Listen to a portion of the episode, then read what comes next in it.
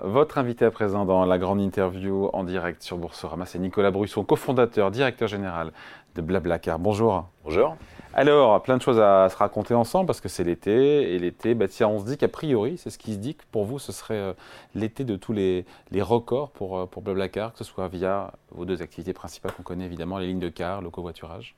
On s'oriente vers une année record et en tout cas un été record on s'oriente clairement vers euh, une année record. 2022 était déjà une année record. Donc c'était euh, ce qu'on attendait en 2022, c'était le retour à la normale, parce qu'on a quand même eu euh, deux années, 2020-2021, forcément pénibles pendant la période Covid.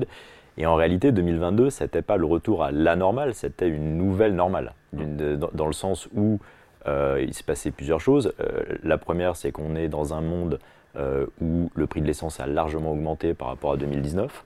Donc finalement, j'ai envie de dire, le, le bon sens de faire du covoiturage pour des conducteurs et des conductrices a augmenté et partager ses frais a beaucoup plus de sens.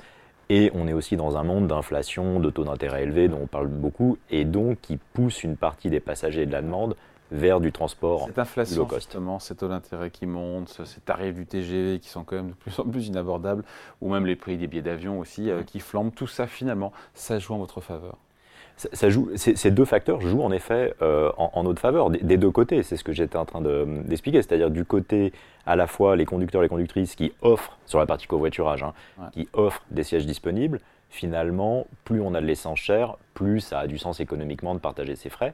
Et en effet, du, sur la partie demande, on a des trains qui, qui sont pleins, surtout sur la période d'été, et des tarifs qui ont augmenté à peu près partout dans les transports.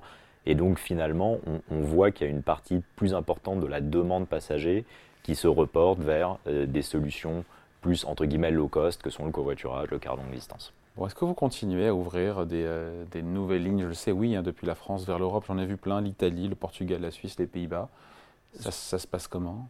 Euh, Sur la partie euh, car longue distance, aujourd'hui on est quand même centré sur la France, hein. c'est-à-dire que le, gros de ce qu'on va servir c'est le marché domestique français, mais on a des lignes qui font entre 800 et 1000 km. Et petit à petit, je veux dire, ça s'étend un peu comme un nénuphar, et en effet on va jusqu'à Rome, on va jusqu'en Croatie, donc on a des lignes assez longues, et on a pour vocation de s'étendre progressivement sur le territoire européen. Ceci étant dit, euh, le bus en Europe, c'est euh, le bus en Europe, c'est un tiers du bus global dans Blablacar, les deux tiers sont en fait dans des pays émergents. Donc là, on voit euh, la plus grande croissance sur notre activité bus. C'est en fait pas en France, pas en Europe, où on voit une belle croissance et un très fort rebond euh, post-Covid, mais c'est plutôt dans des pays comme Brésil, Ukraine. On a des très beaux chiffres en, Ukraine en ce moment, Pologne. et puis à terme, on ira lancer ça dans des pays comme l'Inde, le Mexique, etc., qui sont des plus gros marchés, beaucoup plus gros marchés, euh, de car longue distance que l'Europe. Hein. juste un truc en termes de prix, je me demandais, euh, un Paris-Nice euh, en TGV, encore par rapport à un Paris-Nice en, en, car C'est quoi la différence de prix? Ça, varie énormément, c'est-à-dire en gros, en gros, sur les cars, sur les longues distances. Euh. Alors Paris-Nice, je l'ai pas, mais, mais, mais, mais typiquement. Je prends, je prends le seul qu'il a. et Paris-Nice, c'est très très long, mais sur des trajets peut-être plus, là, on voit le plus de volume, ça va être plus sur des Paris-Rennes, des Paris-Lyon, des, des, trajets comme ça. Le car, on va avoir des prix d'entrée autour de 10 euros. On va, on va démarrer autour de 10 euros. Et les prix moyens, ça dépend de la saison, mais pendant l'été, on va être entre 20 30 euros. Euh, le train, en gros, ce que je comprends, c'est que plus de la moitié des billets de train sur ces routes sont au-delà de 45 euros. Mm. Donc en gros, on a plus de la moitié de la demande qui se fait à 45 euros. Et surtout, ce qu'il faut comprendre, c'est que last minute, c'est-à-dire qu'en gros, tous les gens qui vont se décider pour un week-end euh, à 2, 3, 4 jours en avance, les prix sont non seulement élevés, mais souvent, c'est même plus une histoire de prix, c'est simplement que c'est complet. C'est-à-dire que les, trains sont pleins. Il y a aussi une sorte de prix, je me dis, quand on réserve un, car euh, en last minute, on le paye plus cher aussi que si on l'avait. Euh, on, le paye plus cher, mais en fait, il y a, on paye toujours un moins cher globalement que le train. Encore une fois, c'est du cas par cas et ça dépend.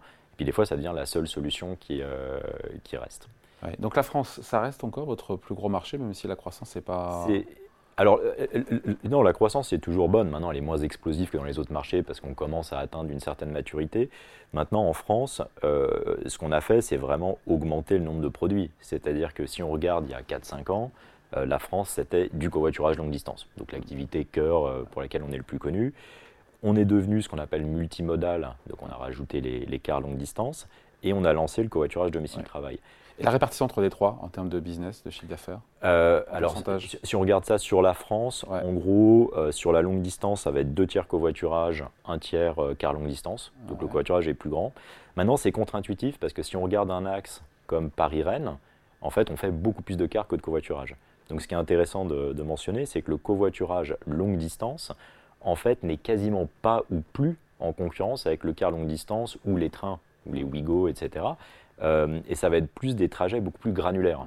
Mais en répartition de chiffre d'affaires, encore une fois, d'activité si eh ben, ça, suit, ça suit ça à peu près. Hein. donc c'est à peu près ce, que je dis en deux tiers, de passagers. Euh, ça va être deux tiers sur le covoiturage euh, longue distance pour la France, un tiers sur le, sur, le, sur le car. Sur le car. Et le covoiturage courte distance, ça reste balbutiant ah non, le covoiturage, donc, donc là c'est vraiment ce qui a décollé. Donc c'était balbutiant, j'ai envie de dire, en 2019 parce qu'on lançait ça. Et, et, et, et là, enfin, finalement, c'est ce qui s'est passé sur les deux, trois dernières années. C'est-à-dire que toutes les, euh, tout ce qu'on avait planté en 2018-2019 a en réalité, d'un point de vue technique, d'un point de vue régulation, a poussé en 2020-2021 et on a vu un peu tous ces fruits en, 22-23. Donc non, aujourd'hui, euh, en, nombre de passagers transportés et en chiffre d'affaires, ça commence à représenter quelque chose d'assez important.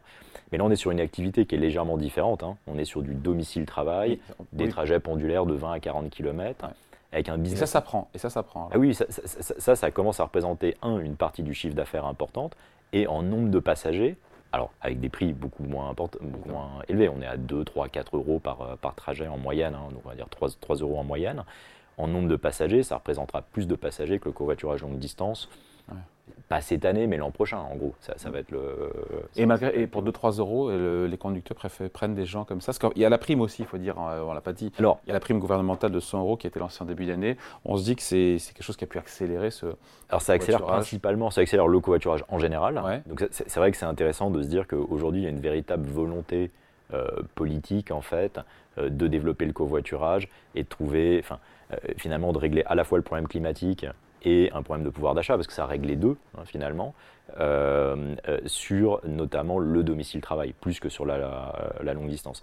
Donc, oui, ça a, fait, euh, ça, a contribué à l'accélération du domicile-travail. L'autre aspect qui est assez fondamental, c'est tout ce qui a été construit finalement, et tout ça, on n'a pas eu le temps de le voir se mettre en musique euh, euh, pendant, pendant la Covid.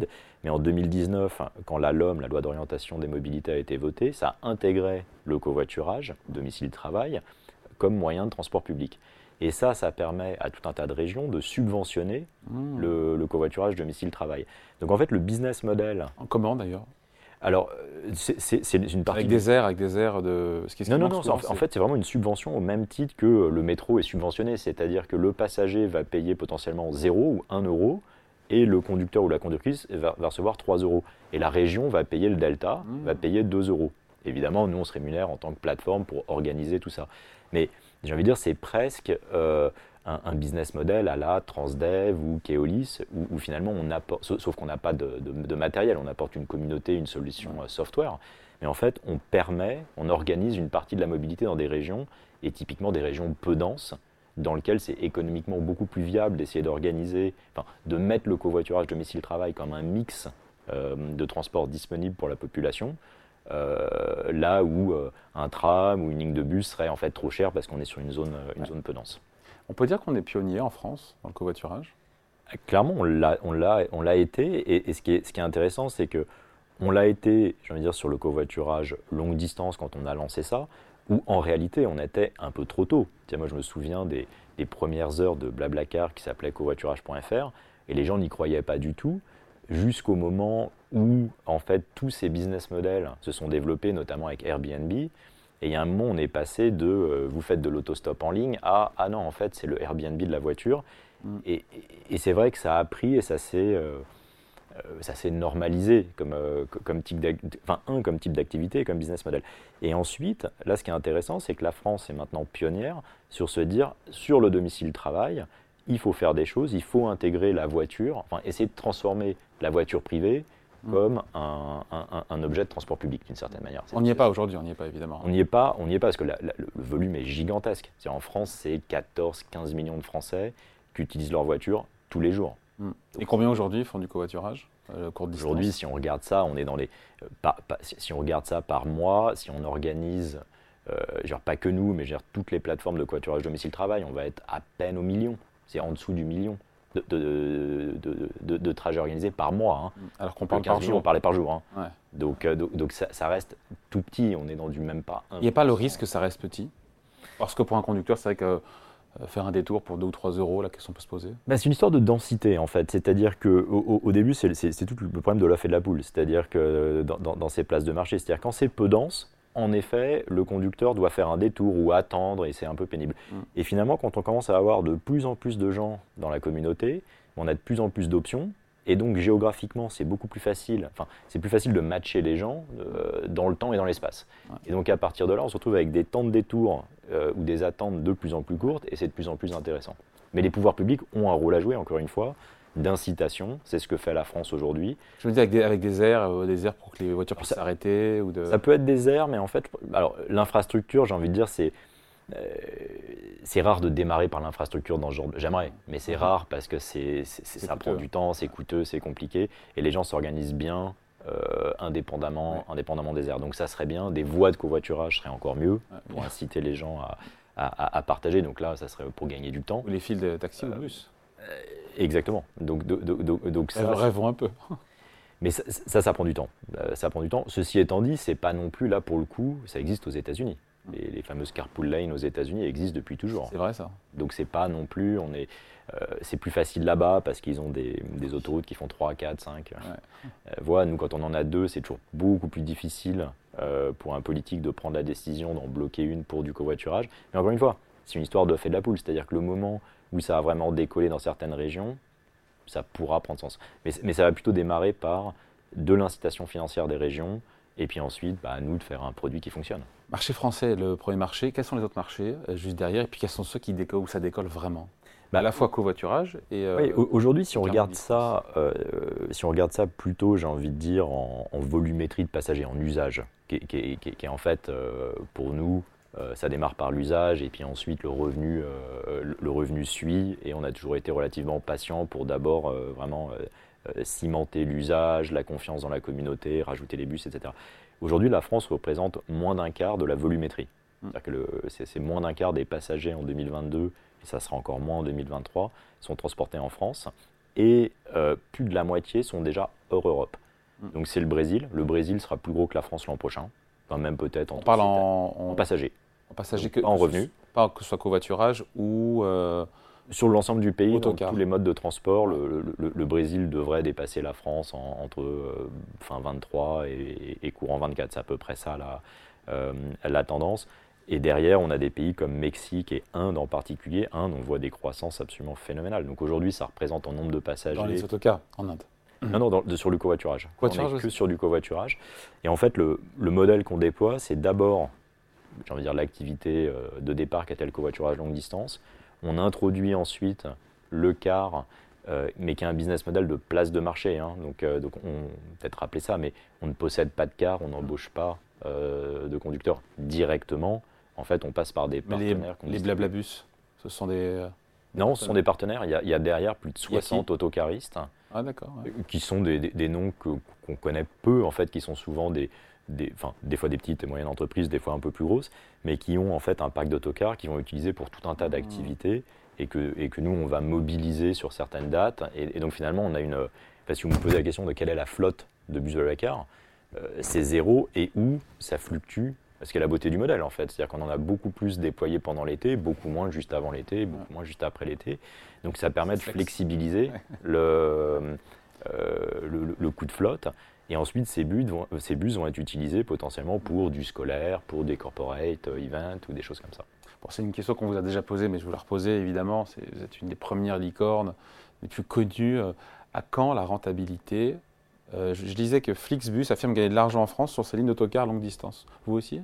Oui, oui, non, non, l'activité. Enfin, Qu'est-ce qui est profitable aujourd'hui chez, euh, chez Blablacar Qu'est-ce qui ne l'est pas? Alors, toute l'activité européenne est, euh, Maintenant, si on regarde, euh, enfin, si, on met quelques grands chiffres, euh, et enfin, quelques grandes directions là-dessus, 2022, on était proche on n'était pas profitable, donc non profitable en, 2022, mais proche de la profitabilité. 2023 reste à écrire, l'été Mm. Et donc là, on, se parle avant l'été, après l'été, c'est toujours plus facile de faire les projections de fin d'année. Mais l'idée, c'est à partir de maintenant de faire de la croissance profitable. Donc Donc 2023 peut-être l'année de la profitabilité pour. On verra, voilà, ça, ça, ça, reste à écrire. Donc, mais, mais, mais, le but en tout cas, on est en train de passer ce cap là au niveau global, hein, pas, pas, simplement en France, en tant que société, de, de livrer de la croissance profitable. Et donc maintenant, c'est trouver cette équation. moi, j'aime bien regarder cette fameuse règle des 40, qui est euh, en gros si, euh, qui marche bien pour les sociétés de notre taille ou, les sociétés euh, de, software, c'est de se dire si je fais 40% de croissance, c'est OK de faire quasiment zéro EBITDA. Mhm. Si je fais 30% de croissance, il faut, faut, que je fasse 10% ah de marge d'EBITDA. Et donc, ce sont un peu des vases communicants de croissance et de profitabilité. Qui est, ça a l'air simple comme ça, c'est très, enfin, faire 40% de croissance, c'est quand même tendu sur les, les, volumétries sur lesquelles on est. Euh, mais si on fait un peu moins, bah, on doit commencer à devenir profitable. Donc on essaye de, se donner ça un petit peu comme, comme cadre, ou de faire même mieux que ça, euh, de cadre de discipline, de un cap de croissance long terme, organique, hein, je parle, mm. de, croissance organique qui sera probablement dans les 25-30%, et un niveau de profitabilité qui est donc dans les 10-15%. Euh, donc ça, c'est l'objectif. Je ne me rends pas compte, je sais que c'est confidentiel, mais en chiffre d'affaires, c'est quoi le chiffre d'affaires de Blablacar? Bah, je sais que vous ne communiquez pas là-dessus, mais je me dis qu'est-ce que ça génère? Parce que vous êtes mm. partout dans le monde, il y a des millions de gens qui utilisent vos services. Alors, qu'est-ce que c'est un chiffre d'affaires? Alors, le, chiffre d'affaires en, 2022, on a fini légèrement en dessous de 200 millions d'euros, donc 197 millions d'euros. Voilà, ça c'est un, chiffre précis. Le, pour être clair, le chiffre d'affaires, pour rappeler le business model, euh, c'est, alors je simplifie un petit peu, mais c'est en gros la somme des commissions on prend sur le volume d'affaires. Hein. Exactement. le volume d'affaires est, beaucoup plus grand que ça, donc ce qui est transacté sur la plateforme. Et nous, on, va, on, est à 197 millions en 2022. il y a des objectifs que vous fixez en termes de chiffre d'affaires à horizon 3 ans, 5 ans? Oui. Mais ça, par contre, on ne les communique pas, pas encore, parce qu'on encore, on y travaille encore. Mais donc, voilà, on en est. Ce qui est intéressant, c'est de comparer ça à deux chiffres, en fait. Hein. Si on regarde ça à 2021, on faisait tout juste 100. Donc le, business a doublé en termes de revenus entre 2021 et 2022. Mais probablement plus intéressant, c'est de regarder ça et de le comparer à 2019, qui est en fait la dernière année normale, mmh. enfin, en tout cas pré-Covid. Et en 2019, on était à 135, donc était en gros la meilleure année. Donc ce qui est, ce qui est assez frappant là-dessus, c'est que beaucoup de boîtes de transport parlent de est-ce qu'on a retrouvé les niveaux de 2019 Nous, on est largement au-dessus des niveaux de 2019. Pourquoi? Parce qu'en fait, toutes les, tout ce qu'on a planté finalement en 18-19 et qu'on a continué d'arroser en 2020-2021, pas en activité mais en, développement produit, tech, etc., ont porté leurs fruits en, en, 22 et en 23. Et donc on se retrouve euh, euh, quasiment 40% plus haut ou même plus en, 22. Tout ça, on se quitte là-dessus, tout ça sans besoin de lever de nouveaux des fonds. C'est que c'est compliqué aujourd'hui de lever de l'argent quand on n'est pas estampillé intelligence artificielle. Euh, est-ce que, un, il y a besoin de lever des fonds bientôt? Et la bourse là-dedans, euh, les marchés financiers, le CAC 40 est quand même sur des quasi points hauts, même si on est un petit peu en dessous. Est-ce que, je sais que c'est pas... Donc lever de fonds, non. aujourd'hui, comme je décris, le but, c'est de livrer cette croissance profitable avec cette, ce que je décrivais brièvement, la règle des 40. Euh, donc ça, c'est l'objectif qu'on se fixe pour la, pour la suite. Donc voilà, on part, on part d'une base quasiment de 200 millions, donc on peut regarder ce que ça fait euh, en termes de croissance et de profitabilité. Euh, bourse, c'est pas un sujet court terme. Ensuite, long terme, on se pose toujours la question, mais est-ce qu'on s'y prépare aujourd'hui pour la deuxième moitié de l'année ou la première, la première partie de 2024 Non, pas encore. Donc, mais horizon, horizon 2025, pourquoi pas? Tout est possible, oui, tout est possible. Bon, voilà, merci de passer nous voir. Toujours un plaisir. Nicolas Brusson, cofondateur, directeur général de Blablacar, invité de la grande interview en direct sur Boursorama. Merci à vous. Merci.